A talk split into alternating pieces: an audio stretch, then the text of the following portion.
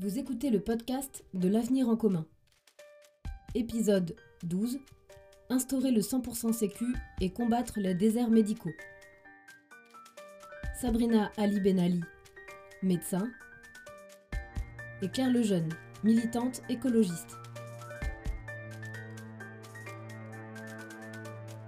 Aujourd'hui, lorsque nous sommes de garde, nous les médecins urgentistes à domicile, c'est tous les jours que l'on observe des renoncements aux soins, soit parce que les patients n'ont pas de mutuelle, soit parce que les rendez-vous sont trop loin en secteur 2, donc avec dépassement d'honoraires. Ainsi, ils ne vont pas prendre rendez-vous pour leur imagerie chez le dentiste ou chez un médecin spécialiste. Et quand ils arrivent ensuite à l'hôpital, les frais économiques sont plus importants pour la collectivité. Ceci est bien sûr un système qui est mortifère. Ainsi, il faut absolument qu'on ait un 100% sécurité sociale avec un remboursement complet des soins qui sont prescrits, que ce soit pour les radios, les médicaments, les spécialistes et les frais de complémentaires seront ainsi annulés. Les personnels des mutuelles intégreront directement la sécurité sociale pour un parcours mieux coordonné et des patients globalement mieux pris en charge.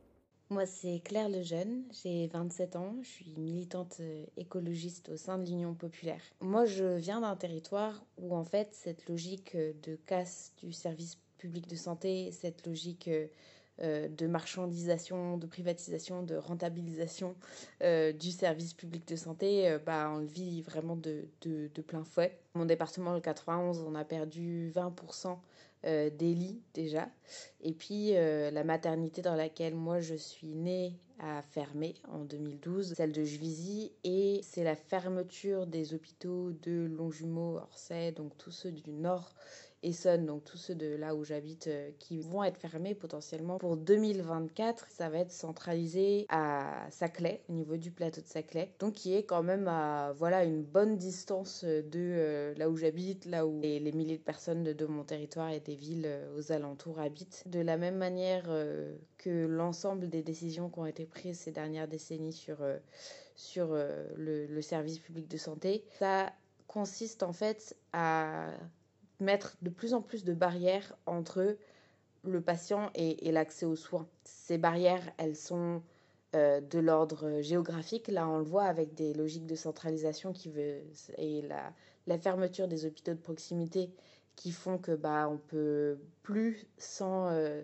devoir faire beaucoup de transport ou devoir prendre la voiture pendant voilà une heure accéder à un service, euh, un service de soins, un service même d'urgence. Et puis les barrières, elles sont aussi euh, d'ordre euh, budgétaire financier. Et ça, on le voit par exemple avec ces 18 euros que tous les patients qui n'ont pas de mutuelle vont devoir payer à chaque passage aux urgences. Donc c'est intéressant, on fait payer euh, les, les, plus pauvres finalement. On fait reposer euh, euh, l'engorgement des urgences sur, sur les plus pauvres. donc voilà, on est vraiment dans, un, dans une dynamique où ce qui va se passer, c'est une dualisation du service public de santé, où il y aura un service pour les riches et puis un non-service pour les pauvres.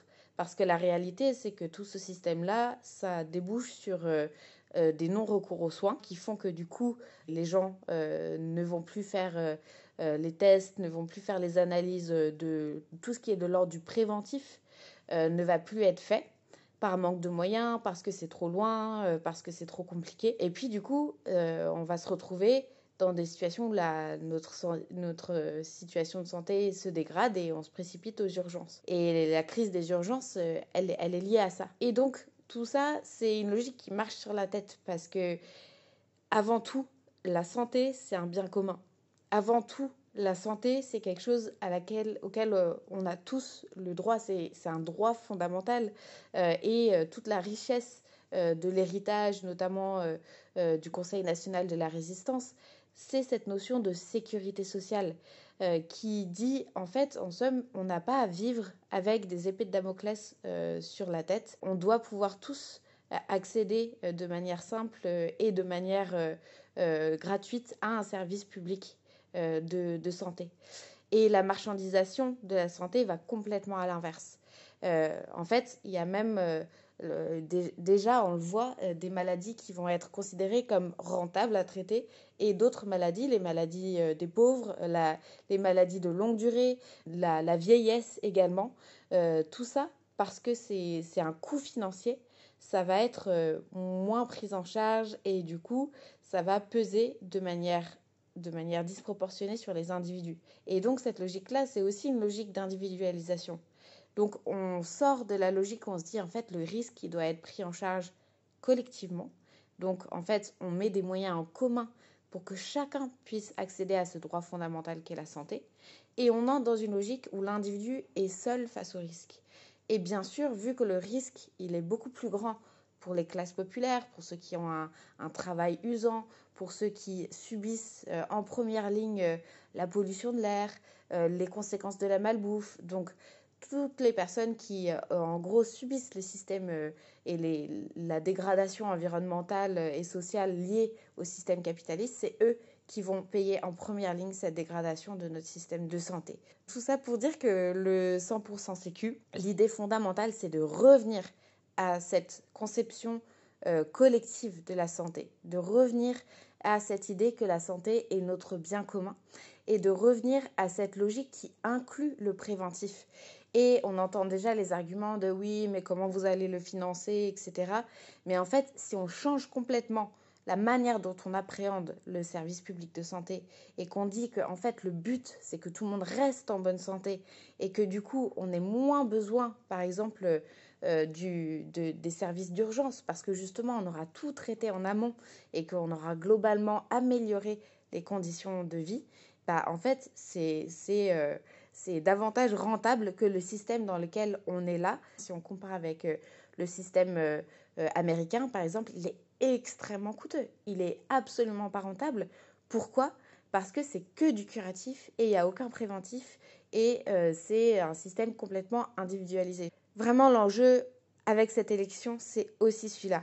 Et on le voit à quel point, voilà, avec la pandémie, on s'est rendu compte à quel point cette question de la santé et de la santé collective, elle est d'une importance capitale. Donc si vous voulez sortir de cette logique de privatisation, le bon vote, c'est le vote Jean-Luc Mélenchon. C'est le vote qui va réinstaurer le 100% sécu et qui va faire en sorte que tout le monde dans ce pays, dans le pays des droits de l'homme où la santé est considérée comme un droit fondamental et doit le rester, puisse accéder à tous les soins dont il a besoin. Merci d'avoir écouté ce podcast.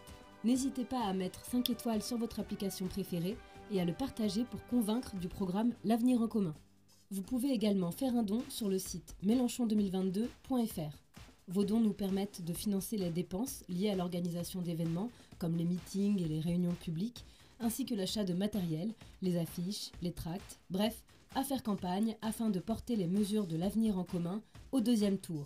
Le 10 avril 2022, votez deux fois, une fois pour vous et une fois par procuration vous pouvez vous porter volontaire pour voter au nom d'une citoyenne ou d'un citoyen près de chez vous sur la page web mélenchon2022.fr slash procuration.